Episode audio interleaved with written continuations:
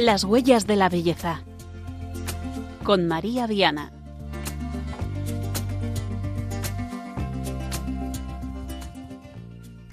Muy buenas noches en este lunes 2 de octubre, cuando son las 9 de la noche, las 8 en Canarias. Sean bienvenidos a las huellas de la belleza. Hoy estrenamos temporada, estrenamos temas, estrenamos voces, recursos, estrenamos también ilusión por continuar compartiendo aquí en Radio María la experiencia de la belleza trascendente, de esa belleza con mayúscula que tiene su fuente y meta en Dios mismo, una belleza cuyos ecos encontramos en diversos rincones donde se esconden disciplinas artísticas, sí, pero también en lo cotidiano.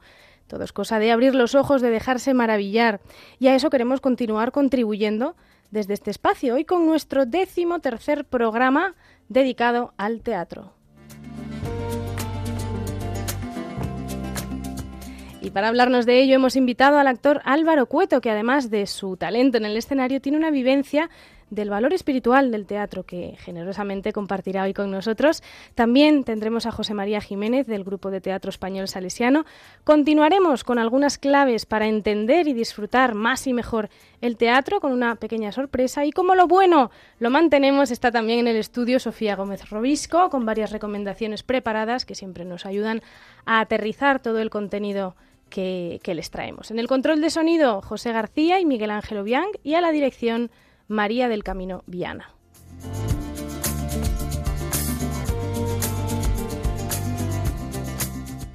Si se han perdido algún programa de la temporada pasada en los que hemos hablado de escultura, pintura, creación, hogar, cuerpo, familia, cine, muchos temas más, recuerden que están todos disponibles en la página web de Radio María en formato podcast. Si les parece, entramos ya en materia.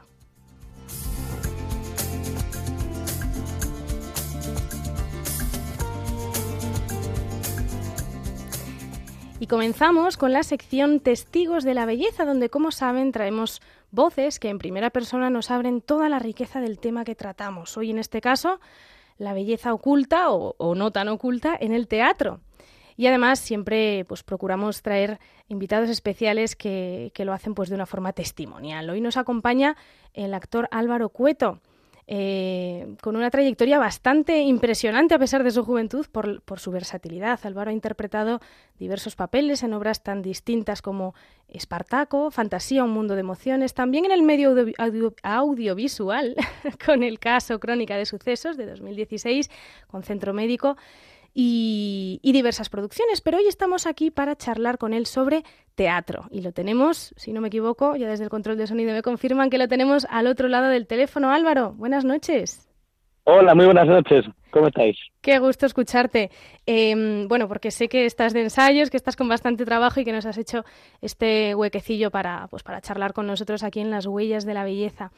Quería preguntarte, Álvaro, una cuestión amplia, un poco para sí. ir entrando en materia. El teatro se orienta a todos los sentidos. Tenemos elementos visuales, escenografía, vestuario, etcétera. Tenemos elementos auditivos, la música, bueno, la propia palabra, ¿no? Hablada.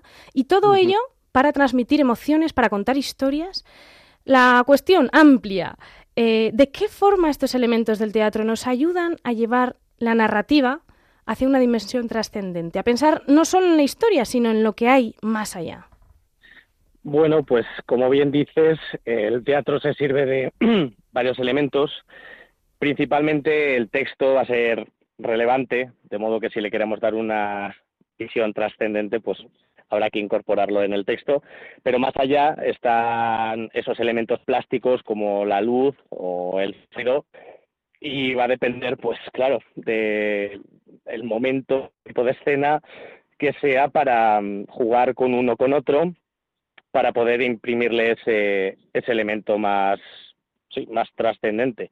Eh, pues yo me imagino, a lo mejor una escena de coronación, pues no es lo mismo poner una música como de una banda sonora épica, que a lo mejor que de repente suene un coro que le da un carácter más, más celestial, ¿no? O de repente meterle un foco cenital, pues a modo de esa luz que le ilumina al rey siendo uh -huh. coronado desde, desde lo alto, ¿no? Pues se, se, juega con los elementos en función, obviamente, de la visión del director, que ahí eh, he de decir que yo como intérprete, pues tampoco es que sea mucho mi, mi dominio.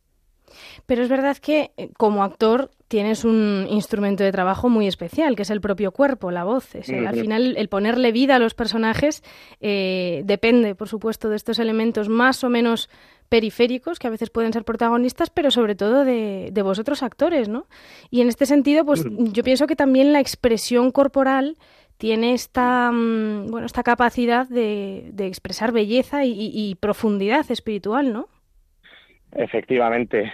Em, a nosotros, a los actores, también en la escuela, pues se nos dice que, vamos a trabajar con cuerpo, palabra, incluso alma, ¿no? Eh, los, de nuevo, los elementos más gestuales, pues puede conformar una escena eh, de un modo además mucho más bello, más estético. Y mm, Álvaro, hacer teatro al fin y al cabo implica representar personajes, meterse en, en su piel y en cierto sentido entrar también en su psique, explorar sus luchas, eh, sus redenciones, su riqueza interior, sus pulsiones, sus, sus miserias, pero también sus virtudes, ¿no? y, y, esto, desde luego, no es fácil. Eh, tú personalmente, ¿cómo te preparas para esto? ¿El teatro te ayuda o, te hace entrar en, eh, en, lo que es la otra persona, comprender realmente toda la, la profundidad, la complejidad del personaje que interpretas? Sí, la respuesta es sí y además porque como actor no te queda otra. Em, por así decirlo, los actores somos mercenarios de, nuestro personaje. Em, y mira, esta es una cuestión muy, muy cristiana porque se dice, muchas veces se nos insiste, los actores no podemos juzgar al personaje, tenemos que defenderlo eh, a capa y espada y habrá que entrar en las razones por las cuales hace algo. Lo digo porque a veces pues es sí, suele pasar que puede haber personajes o momentos, ciertas escenas que el intérprete piensa, guau, pero es que yo esto no lo puedo hacer. Yo no lo puedo interpretar porque no me sale o mm, no, no, no, no llego a verlo. Yo en mi vida no soy así. Pero bueno, como nos dijo también otro profesor muy bueno, nos dijo, si sois humanos, podéis hacer cualquier cosa humana. La cuestión está en encontrar las razones que lleve a ese personaje a hacer X cosa, aunque sea algo terrible, ¿no? Todos tienen esas razones independientemente de la cuestión moral. Entonces, por tanto, un actor, un intérprete, lo que tiene que hacer es, es dar con esas razones para que pueda no justificarle, pero sí defender a su personaje y, por supuesto, para que uno esté cómodo en, escena. Eh, recuerdo un, un profesor que nos decía, cuando uno está en esa tesitura en la que a lo mejor le resulta difícil eh, entrar en el personaje o en la mente del personaje, dice, un artista tiene que saber qué tiene que crear para lo que tiene que creer. Porque si yo, por ejemplo, también puso un ejemplo muy bueno, dice, claro, si yo tengo que interpretar a Adolf Hitler, pues claro, a mí me resulta muy difícil creer ciertas cosas, pero tendré que crear lo necesario para eso. Y decía, tal vez, dice eso, obviamente, ¿no? en un aspecto más eh, de creación de personaje, no lo estaba justificando ni nada, pero decía, Adolf Hitler tal vez quiso hacer un mundo mejor, pero a su manera, como diciendo, em, habrá que entrar en, en, esa mente y saber esas razones para lo que hizo, aunque moralmente sea algo deplorable. Ya digo que un actor es mercenario de su personaje. Otra cuestión distinta es que él interprete diga, vale, lo puedo defender, pero yo prefiero no poner mi, mi cuerpo, mi alma, en definitiva, como también he dicho antes, que porque un actor pone, pone todo, ¿no? Para el personaje, al servicio de este personaje o esta película, también a veces en función de qué mensaje se le va a dar. Yo siempre digo que a lo mejor no es lo mismo interpretar al demonio en la película de la Pasión dirigida por Mel Gibson interpretar al demonio en una serie de Netflix que se llama Lucifer, que le pintan como un ser, bueno, eh, espectacular, un don Juan, un triunfador. ¿no? Entonces ahí ya el intérprete tendrá que decidir, pero una vez que ya entras en el personaje, pues es defenderlo y dar con las claves y las razones para las cuales el, el personaje pues hace una cosa u otra. Claro, es verdad que no siempre es un mundo sencillo, ¿no? Es, eh, de hecho, muchas veces el, ambiente del, del, teatro, nos, bueno, resulta para la fe no siempre resulta fácil. Y, bueno, una de las razones también por las que teníamos muchas ganas hoy de, charlar contigo es que sabemos, Álvaro, que no tienes miedo de expresar tu fe, incluso en, en tus redes sociales, que aprovecho para, pues para recomendar a los oyentes que te sigan en tu perfil de Instagram, que es Álvaro Cueto barra baja actor. Y en este sentido, pues quería también preguntarte, ¿cómo integras tu, tu fe en tu trabajo? ¿O tienes alguna experiencia en este sentido que, quieras compartir con nosotros? Bueno, eh, yo la fe la integro pues de la manera más natural, es decir, eh, es una cuestión de, vivirla en el día a día y el Señor yo creo que se va abriendo paso de esa forma también eh, natural. Yo he de decir que he tenido suerte de que he trabajado con personas que, bueno, pues que han sido sumamente respetuosas, eh, a pesar de tener diferentes planteamientos de, vida, de filosofía y demás, pero sí que me he encontrado pues con, con mucho respeto. Eh, el Señor también he de decir que se abre paso Em, de un modo curioso, voy a contar una anécdota, una diosidencia, como se dice un poco en, esta jerga cristiana, al menos la, juvenil, ¿no? La diosidencia, que es como una coincidencia en la que ves que ha obrado el Señor. Pues eh, entré en, en, una, en un espectáculo, bueno, en Terra Mítica lo puedo decir, uno de los espectáculos, eh, el director necesitaba una música eh, con unos toques tribales, que fueran así como muy étnica.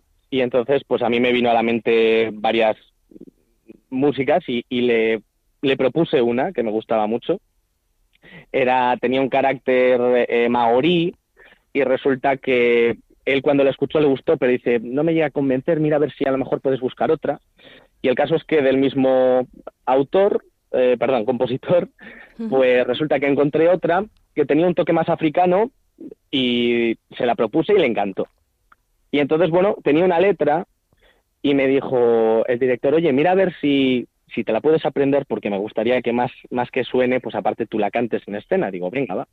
Pero claro, digo, esto es una locura porque yo no sabía en qué lengua estaba. Entonces, cuando busqué la letra, pues efectivamente estaba en suajili, pero lo que más me sorprendió es que cuando vi la letra y puse, pues por curiosidad, ¿no? Lo puse en el traductor de Google para traducir pues me di cuenta de que era el Padre Nuestro en su Mm.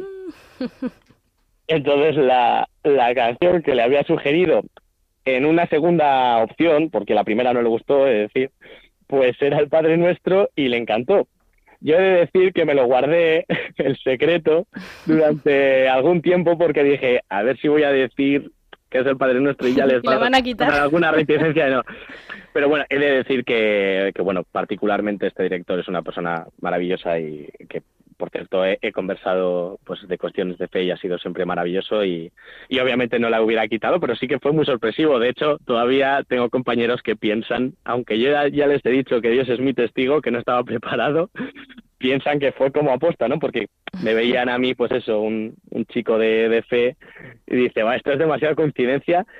Y es que Dios hace esas cosas que sin uno saber, pues él se, abre paso, ¿no? Y, a veces pues era curioso porque digo, bueno, pues aquí estamos cantando el Padre Nuestro a, cientos de personas cada día, ¿no? A través de este espectáculo, pero pero bueno, pues eh, esa, esa anécdota la verdad es que verdaderamente bella me la, me la guardo ahí en el corazón.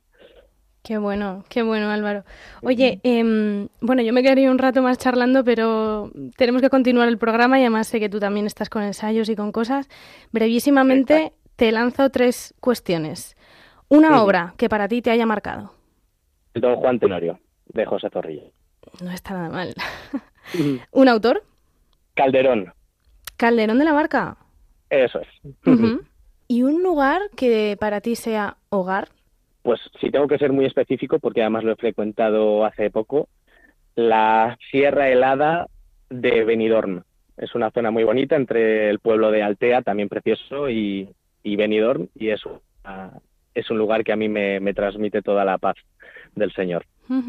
Sí, además hemos hablado en algún otro programa sobre la el, poder de la belleza de la creación y realmente muchas cosas se ponen en orden ¿no? cuando conseguimos contemplar esa belleza que va más allá de, de nuestra propia obra humana. O sea que Álvaro, Álvaro Cueto, te tengo que despedir ya, actor de teatro. Muchísimas gracias por compartir este ratito con nuestros oyentes. Ha sido un placer escucharte, aprender de ti también. Que Dios te bendiga. Un abrazo. Muchísimas gracias. Que Dios os bendiga. Bueno, pues eh, son muchas las iniciativas eh, teatrales que no solo a nivel profesional, sino también a nivel amateur se presentan como una opción educativa en numerosos centros y también son muchas las asociaciones, instituciones, compañías que han surgido a raíz de este amor al teatro de tantas personas que han descubierto las oportunidades de expresarse que ofrece el escenario y también han descubierto la belleza que hay en hacer teatro. Una de estas iniciativas es el Teatro Español Salesiano, TES, de Ronda, en Málaga.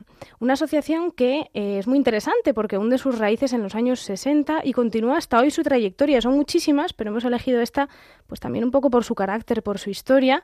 Y para hablarnos de este grupo de teatro tenemos con nosotros ya al otro lado de la línea a José María Jiménez Ponce, actual presidente del TES de Ronda. Buenas noches, José María. Eh, buenas noches. Bienvenido a, las huellas de la belleza aquí en Radio María. Quería preguntarte, em, ¿en qué consiste este grupo, el Grupo Teatro Español Salesiano, y cuál es su actividad teatral actualmente? Desde Ronda, eh, como has dicho bien, se fundó sobre los años 60, eh, eh, sobre la base de un grupo de teatro que diría María Ortega de la Cruz, que ha sido nuestro director y presidente ah, pues más de 50 años. este grupo estaba en la Escuela Salesiana de Santa Teresa, de Ronda, ¿eh?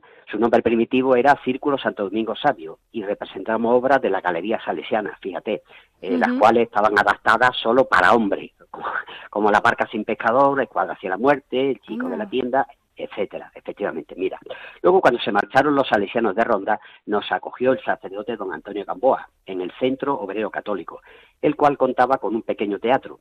Allí representamos varias obras, por supuesto ya con mujeres, entre ellas eh, Siete que en el mar, Un sueño de conciencia, etcétera. Bien, en el año 1970 eh, llegó a Ronda el sacerdote don Gonzalo Huesa, salesiano, una persona muy culta y un amante del teatro por encima de todo. Además, encima era gran actor, porque lo vimos de eh, representar varias obras y era fantástico. Él fue el que nos propuso crear el grupo de teatro con el nombre Test de Ronda, Teatro Español Salesiano, y aceptamos. A partir de entonces, pues comenzamos a representar obras de, que te digo, de todo tipo y autores, desde Calderón de la Barca a Alfonso Sastre o, que te digo, de Alfonso Paso a Pirandello. En el año 2016, fíjate, hemos cumplido nuestro 50 aniversario de actividad teatral. ¿eh? Y en nuestro haber, pues, resulta que tenemos, además de las representaciones teatrales, que son muchísimas, también hemos llevado a cabo innumerables recitales de poesía, homenaje a diversos poetas, entre ellos a Vicente Espinel, rondeño, a Pedro Pérez Cloté, a Federico García Lorca, etcétera.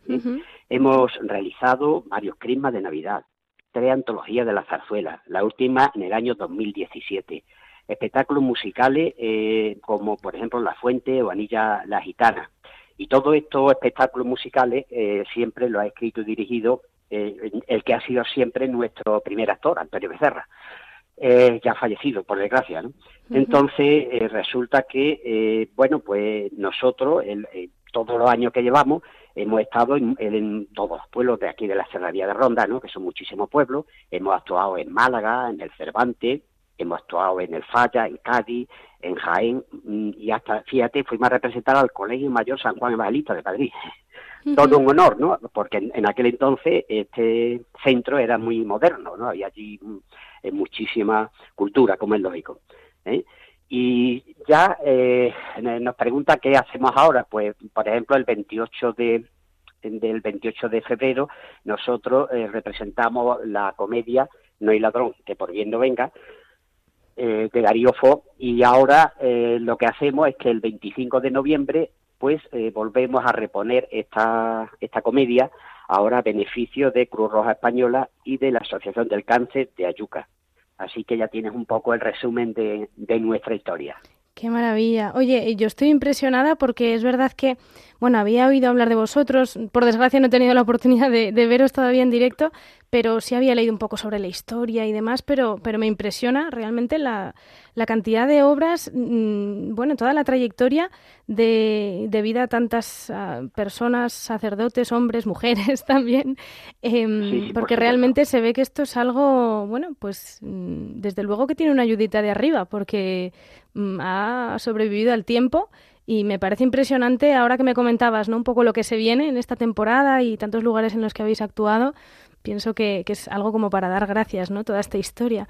Y, pues a propósito de esto, también quería preguntarte, ¿qué tipo de personas se interesan eh, en la asociación por vivir en primera persona esta experiencia de actuar sobre un escenario? ¿Personas mayores, jóvenes? ¿Qué es lo que les atrae de este universo que es el teatro? Bueno, verá, el teatro, como es lógico, en principio, en principio un grupo como el nuestro, eh, normalmente, eh, vamos, eh, nos hemos ido juntando personas lógicamente mayores y, juventud también, bastante juventud. El tema de la juventud que tenemos es el siguiente, que, por ejemplo, un chico que, que vale tal y cual actúa con nosotros y pero claro luego se tiene que a estudiar comprende y luego claro ya ya una vez que se van a estudiar ya no vuelven no que tenemos el ejemplo que te digo de por ejemplo Alejandro Albarracín no que es un actor que está ahora en la primera haciendo la serie de cuatro estrellas. Este chaval hizo una comedia con nosotros y decimos este chico vale pues claro se fue a estudiar arte dramático no volvió lógicamente. Hizo aquella comedia con nosotros que fue muy muy divertida una comedia de Alfonso Paso eh, no somos ni Romeo ni Julieta pero claro ya se fue a los estudios. Otros también han intentado pero lógicamente ya tú sabes, ¿no? Es, normal, además nosotros le decimos, sí, sí, lo primero son los estudios, lógicamente, ¿no? Eso siempre lo hemos animado, ¿no? Algunos chicos de instituto, que por ejemplo, como hacemos también el teatro en el aula, ¿no? O sea, es decir, todos los años hacemos un concurso, eh, que más que un concurso es para que actúen todos, todo, digamos, todos llevan premio, ¿no? Para mm, precisamente el teatro llevarlo a donde interesa, el teatro en el aula, porque de ahí es donde van a salir los,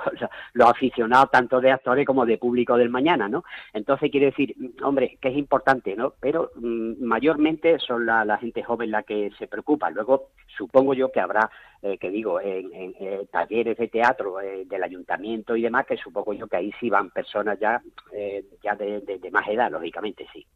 Qué bien, qué bien, qué variedad, ¿no? Y que es verdad que siempre da pena despedir a los que se tienen que marchar, pero bueno, ahí sigue la obra. Y, sí, sí, ahí sigue la obra, sí.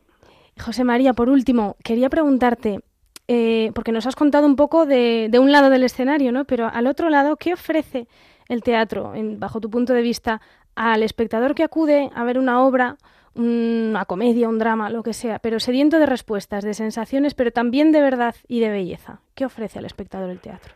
Bueno, el teatro, además de lo que todo lo que tú acabas de decir, que, que todo es real, eso, además de la respuesta, las sensaciones, la verdad y la belleza, el teatro lo que permite es vivir unos momentos de risas, de emociones, eh, momentos inolvidables que, que, yo creo que pocos espectáculos eh, pueden ofrecer a, este respecto, ¿no?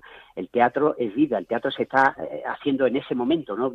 Es decir, yo creo que la gente una vez que, que, que además eso se da cuenta la, la, persona que está actuando, ¿no? El cómico se da cuenta, ocurre algunas veces, ¿no? Que, que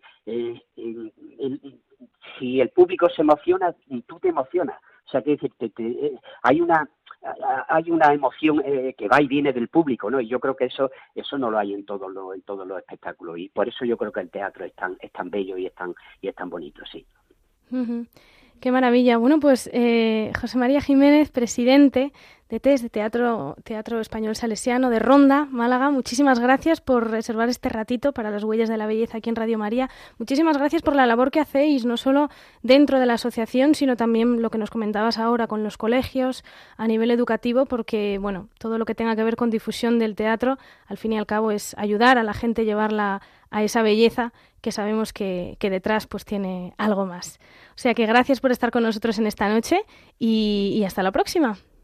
Hasta la próxima. Gracias a vosotros por divulgar el teatro. Gracias. Muy bien, pues vamos a escuchar a continuación una de las canciones del musical Los Miserables. Como saben, los musicales son un género teatral concreto que combina las secciones cantadas y bailadas con diálogos, mm, con atención también a la instrumentación, a la escenografía. Y en los últimos años se han hecho muchas adaptaciones de obras clásicas, teatrales o literarias para este género, que suele resultar bastante atractivo también en la gran pantalla. Uno de esos casos es precisamente el de Los Miserables, basado en la novela homónima de Víctor Hugo. Se trata, la canción que vamos a escuchar, de Bring Him Home, una oración hecha música que suena tal que así.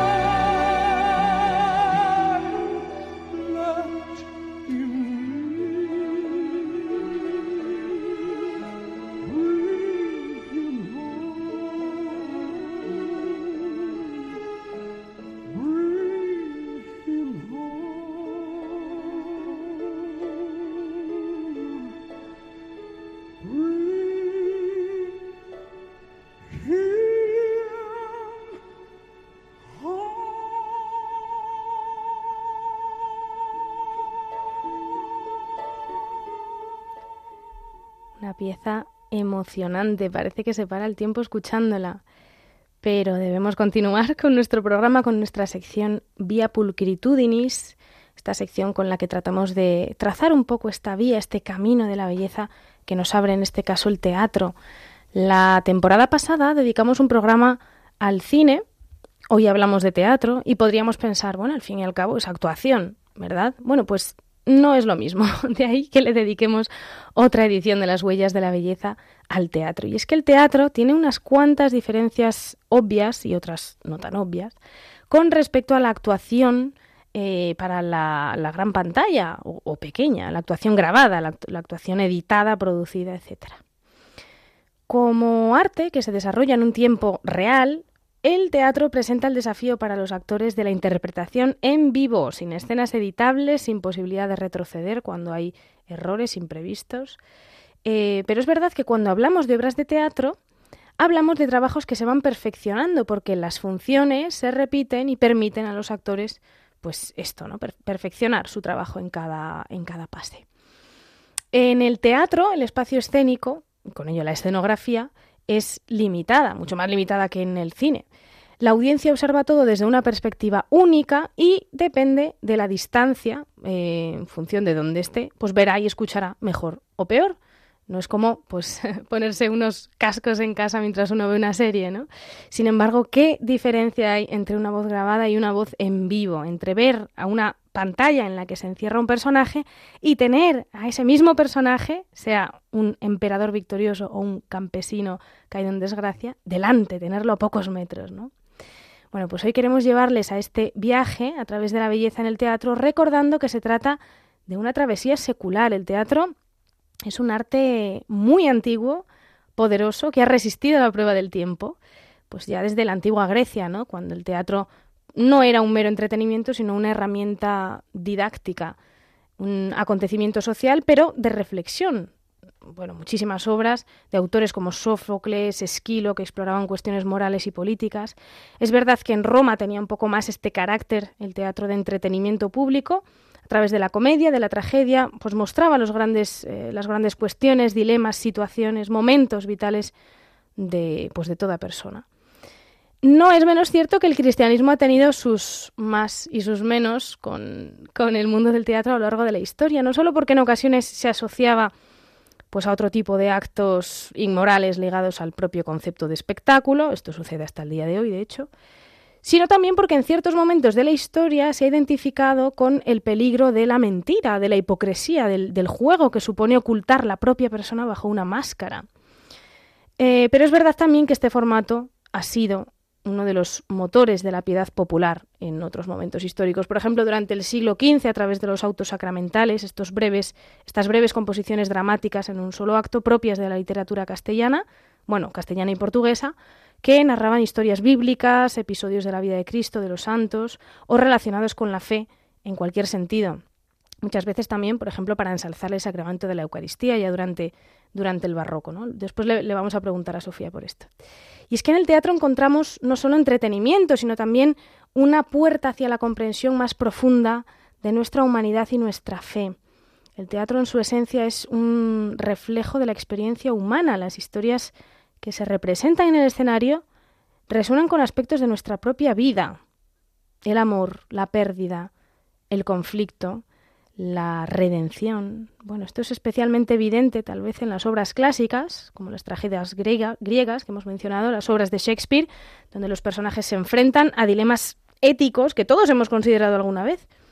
Y, y, tienen sus crisis, crisis, digo, no solo en la connotación negativa de la palabra, sino entendiendo crisis como un momento de cambio, de, giro vital, como una revelación.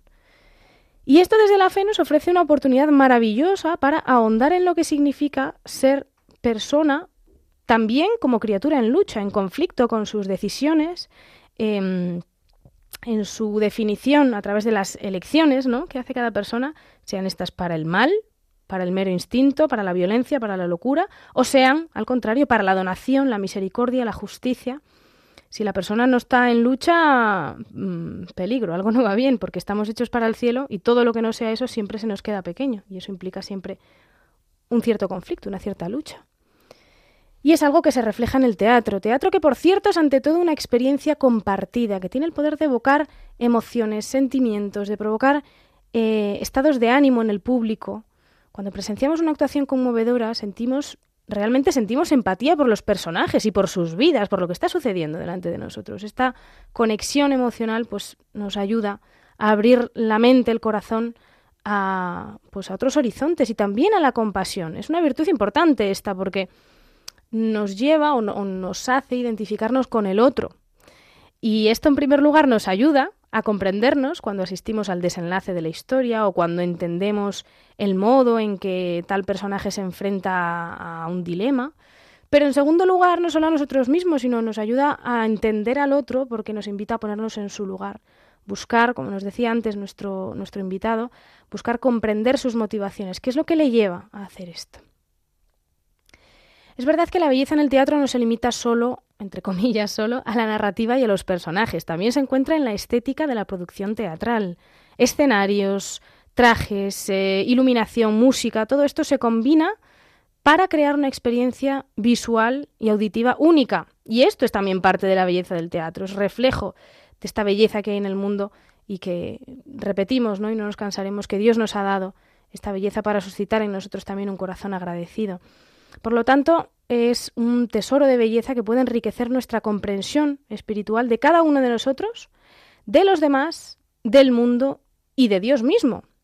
A través de historias humanas, de historias, bueno, en realidad de historias donde se entrelazan lo humano y lo divino, a través de esta experiencia de la empatía y de la estética total que apela a todos nuestros sentidos, el teatro nos brinda esa ventana hacia la belleza divina y nos invita a reflexionar sobre lo que vemos, pero también sobre lo que no vemos, sobre lo que hay detrás de esas maravillosas interpretaciones de actores que ponen su cuerpo y su alma al servicio de esta misión, que es ayudarnos a los espectadores no solo a imaginar situaciones y universos, sino a percibir el mundo en su realidad completa, completa, visible e invisible.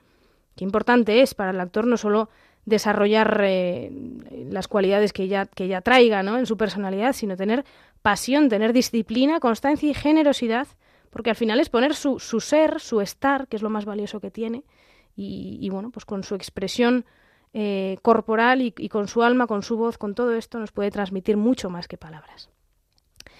Esta temporada vamos a prestar especial atención en esta sección a la, a la voz de la Iglesia, que es como hemos llamado a esta pequeña mm, sección dentro de la sección Vía Pulcritudinis, en la que escuchamos con atención lo que la sabiduría de la Iglesia ha discernido acerca del tema que tratamos, ya que, mm, bueno, pues más edificante que lo que yo pueda decir, eh, resultará en muchas ocasiones lo que el Magisterio nos dice.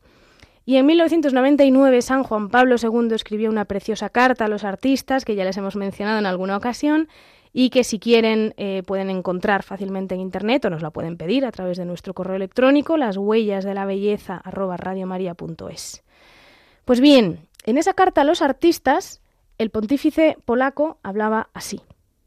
Os dirijo una llamada a vosotros, artistas de la palabra escrita y oral, del teatro y de la música, de las artes plásticas y de las más modernas tecnologías de la comunicación. Hago una llamada especial a los artistas cristianos, Quiero recordar a cada uno de vosotros que la alianza establecida desde siempre entre el Evangelio y el arte, más allá de las exigencias funcionales, implica la invitación a adentrarse con intuición creativa en el misterio del Dios encarnado y al mismo tiempo en el misterio del hombre. Todo ser humano es, en cierto sentido, un desconocido para sí mismo. Jesucristo no solamente revela a Dios, sino que manifiesta plenamente el hombre al propio hombre. En Cristo Dios ha reconciliado consigo al mundo. Todos los creyentes están llamados a dar testimonio de ello, pero os toca a vosotros, hombres y mujeres que habéis dedicado vuestra vida al arte, decir con la riqueza de vuestra genialidad que en Cristo el mundo ha sido redimido. Redimido el hombre, redimido el cuerpo humano, redimida la creación entera de la cual San Pablo ha escrito que espera ansiosa la revelación de los hijos de Dios. Espera la revelación de los hijos de Dios también mediante el arte y en el arte. Esta es vuestra misión. En contacto con las obras de arte, la humanidad de todos los tiempos, también la de hoy, espera ser iluminada sobre el propio rumbo y el propio destino. Son palabras de San Juan Pablo II, un papa extraordinario con una faceta artística no tan conocida. Y es que el joven Karol Wojtyła fue un apasionado del teatro en su juventud, de la poesía y del teatro. Tanto es así que estuvo integrado en un grupo de teatro durante la ocupación nazi de su Polonia natal, como él mismo relata en un libro precioso sobre su vocación sacerdotal que se llama Don y Misterio. Durante esos años finales de la década de 1930, Karol Wojtyła estuvo muy influenciado por su profesor, Mieczysław Kotlarczyk, una figura apasionante en la biografía del Papa Santo, que buscó fundar un teatro de la palabra interior donde las palabras cobraran vida en la intimidad de la audiencia. Y fue así que Wojtyła actuó en una producción teatral llamada El Caballero de la, de la Luz de la Luna, en 1939, que fue en una de las funciones eh, en la que estuvo presente un actor importantísimo del momento en el país, Julius Osterva, que invitó a su casa a todo el elenco, a los jóvenes actores, y los alentó. Bueno, de hecho, la visión de Juan Pablo II sobre el teatro como una forma de cultura eh, transformadora lo llevó a entablar diálogos eh, muy interesantes con artistas e intelectuales, incluso siendo ya pontífice. Es verdad que antes escribió tres obras teatrales importantes, El taller del orfebre en 1960, que es una preciosa historia en tres actos que, que Carol Boitigua firmó con un seudónimo y que trata sobre el amor y el matrimonio a través de la historia de tres parejas en cada uno de los actos. Otra obra eh, que escribió que se llama Esplendor de Paternidad y luego también Hermano de nuestro Dios en 1981, que es una obra que fue llevada al cine posteriormente, en el 97, por Christoph Zanussi y que está basada en un diálogo entre el marxismo y el cristianismo, donde Carol Boitigua propone el amor, la caridad, que es el amor cristiano, como la solución en lugar de la revolución.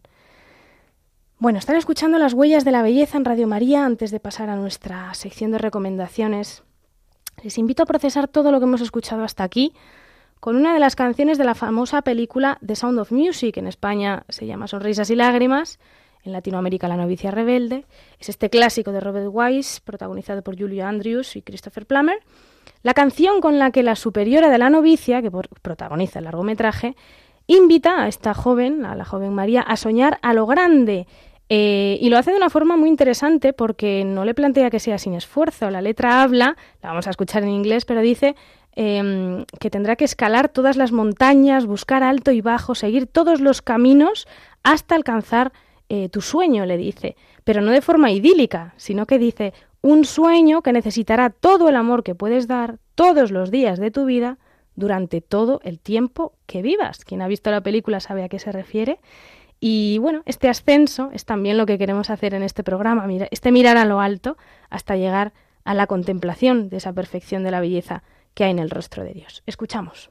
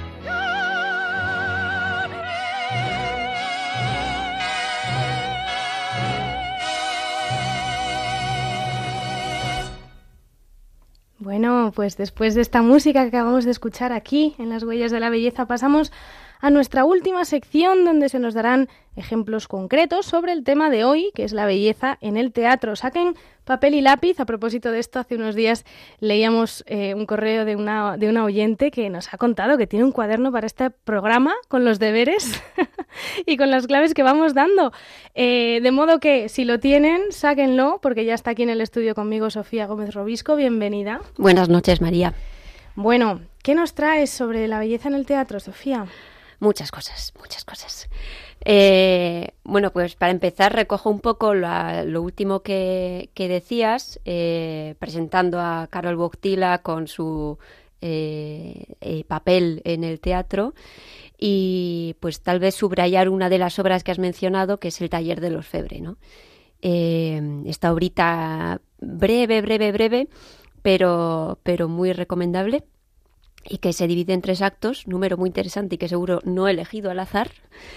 Eh, y bueno, pues como decías tú ya, pues cada uno de esos actos está enfocado en la vida de tres parejas diferentes, cada una en un momento eh, vital diferente, ¿no? Em, bueno, pues contando un poco situaciones, problemas e ilusiones. Así que esa sería la primera recomendación. Oye, es fascinante tener una obra de teatro escrita por un papa santo, ¿no? Sí, Me parece maravilloso. Es, bastante original. Muy bien. Y, bueno, como segunda recomendación es un 2 por 1 porque eh, eh, recomiendo tanto al autor como una obra en concreto de ese autor. A ver si consigo decir bien el nombre, porque es un nombre libanés, eh, es Waidi Muawad es un dramaturgo líbano-canadiense. Eh, está todavía vivo, en activo, o sea que, que, bueno, que sigue produciendo y trabajando. Y tiene una historia pues bastante peculiar, eh, que llama bastante la atención. Eh, porque por desgracia pues no, no es una historia única, ¿no? Y es que, bueno, pues sus padres huyeron del Líbano en los años 70 debido a los conflictos por los que estaba pasando el país y en primer lugar pues se fueron a París y luego ya dieron el salto a Canadá y, y pues se, se, formó en escuela de teatro y ha ejercido y ejerce tanto como actor como director y, e incluso como escritor de obras teatrales, ¿no? Y, y, bueno, estuve eh, haciendo investigación eh, por internet y vi varias entrevistas que, que, le hacían y resulta muy interesantes muchas de las cosas que dice. Entonces, bueno, traigo algunas una es una... Mm, eh, me llamó mucho la atención y es como un método ¿no? para eh, conocer o meterse más en, los personajes cuando escribe. ¿no? Y decía que tiene bueno, pues este método de escribir cartas a sus personajes como si de personas reales se tratase, y se las mandaba por correo postal a su propia dirección. Entonces, cuando las recibía, la leía con los ojos del personaje y después respondía. Entonces, pues me llamó la atención. Es una práctica bastante interesante, eh, sobre todo porque de alguna manera se deja interpelar. No es solo una historia que escribe desde fuera o que se esté inventando, sino que eh, se deja interpelar por los propios eh, personajes, ¿no? Y tal vez nosotros, pues como espectadores, podamos hacer algo parecido también, ¿no? Tal vez, pues, escribiendo a aquellos personajes que más nos llaman la atención o, que más simpatía o ternura nos causan cuando vemos una obra de teatro o cuando leemos un, libro, ¿no? O tal vez simplemente pues meditando en silencio la historia, la trama, los gestos. O en, muchas ocasiones, pues eh, sus escritos pasan por una grieta, ¿no? Como por una herida él decía antiguo y personal, refiriéndose un poco pues a todo ese pasado personal de, su familia, de sus padres en concreto, eh, y de él mismo huyendo de, de, la guerra y del conflicto cuando era pequeño. ¿no? Y todo este contexto eh, bélico eh, pues se, plasma en muchas de sus obras. Y, y, esto lo refleja en sus obras hablando, por ejemplo, de la del viaje y de las odiseas, ¿no? bueno, pues ese viaje que emprenden los migrantes y, ese viaje que emprenden también todos los personajes de sus obras, con una búsqueda pues por una imagen ausente, algo que le permita a los personajes pues construir una identidad y entender realmente cuál es su lugar en el mundo. Y esto es algo como muy presente en, en muchas de sus obras, eh, reivindicando así el poder y la posibilidad de la memoria a través del teatro. Y, bueno, digo muchas de sus obras, pero como decía al principio, pues una en concreto que yo he tenido la oportunidad de ver y que realmente recomiendo es una obra llamada Incendios. Eh, la historia tiene por protagonistas a dos hermanos mellizos que viven en París y su madre pues era una inmigrante que había llegado allí huyendo de, su país. Y cuando muere, el abogado de los dos eh, da a los, a los hermanos un par de sobres cerrados que deben entregar a su padre, al cual del cual desconocían completamente todo, y a un tercer hermano que tampoco tenía ni idea que existía.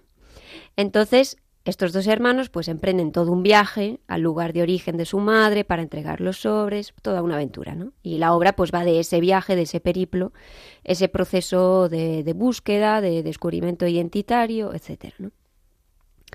Y, y bueno, pues hasta aquí la segunda recomendación.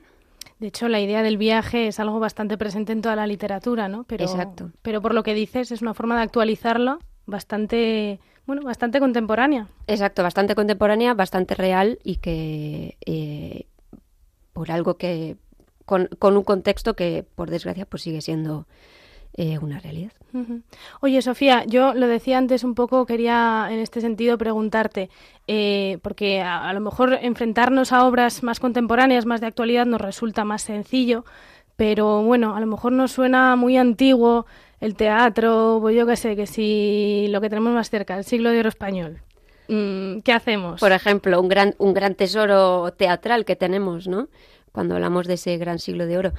Pensando en esto, el, el barroco eh, dio un gran espacio al teatro y el teatro tuvo un gran protagonismo. Tanto es así que se extendió una idea que la vida es como un teatro, ¿no? que han repetido muchos dramaturgos, tal vez pues eh, Shakespeare pues es uno de los que más lo ha repetido, que más lo ha dejado em, entender ¿no? esto. Eh, y entonces pues hubo una, una, gran variedad de géneros, comedias, tragedias, etcétera, etcétera. Y, y es verdad que, bueno, pues tal vez por la distancia histórica o por el lenguaje empleado, pues como dices, nos puede resultar algo ajeno y que no lo valoramos como debería. Así que mi última recomendación para hoy, pues viene, es un pequeño ejercicio. No es tanto algo concreto, sino un pequeño ejercicio que podemos hacer todos. Y es elegir una obra, pues, de nuestro teatro clásico, eh, que puede ser una de esas por ejemplo, que nos mandaron leer en el colegio o en el instituto y entonces nos pareció un rollazo tremendo sin sentido. Pero ahora, como personas maduras que creemos o que queremos creer que hay una belleza que salva, pues, pues vamos a escoger una de esas obras. Eh, vamos a hacer un primer paso que es investigar un poquito sobre ello, eh, que además eso está ahora al alcance de cualquiera. Vamos a ver un poco de qué va la trama, de qué, cuáles son los personajes y luego pues la vamos a leer o la vamos a disfrutar yendo a ver la obra de teatro, porque el teatro hay que verlo.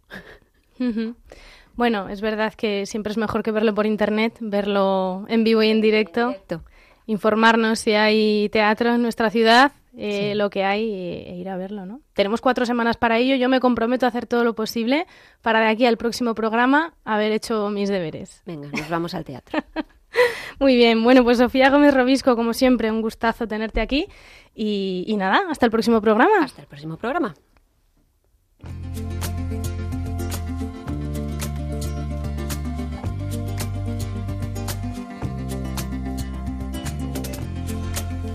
Llegamos así al final de nuestro décimo tercer programa de las huellas de la belleza, un programa que hemos dedicado a la belleza en el teatro, algo que nos ha ayudado a desvelar el actor Álvaro Cueto con algunos apuntes para eh, conocer un poquito mejor esta realidad también del eh, presidente de, la, Asociación Grupo Teatral eh, Español Salesiano, José María Jiménez, desde Ronda, Málaga. A continuación, hemos bueno, pues dado algunas claves para disfrutar más y mejor de esta disciplina artística y conociendo la voz de la Iglesia hemos pasado a nuestra sección práctica de recomendaciones con Sofía. Pero si han llegado tarde, no se preocupen, el programa completo va a estar disponible dentro de muy poquito en el podcast de Radio María. Si les, han, si les ha gustado lo que han escuchado y quieren volver a hacerlo o compartirlo, lo tienen allí a su disposición, como a su disposición estamos también nosotros en el correo electrónico las huellas de la belleza arroba radiomaria.es, a donde pueden escribirnos con confianza.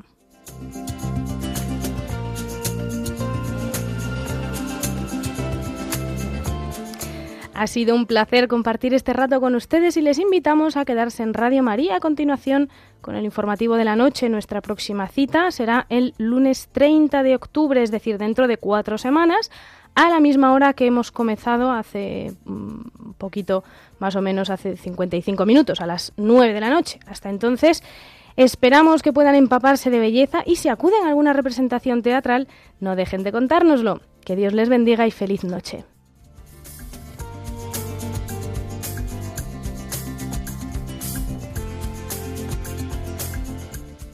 Así concluye Las huellas de la belleza con María Viana.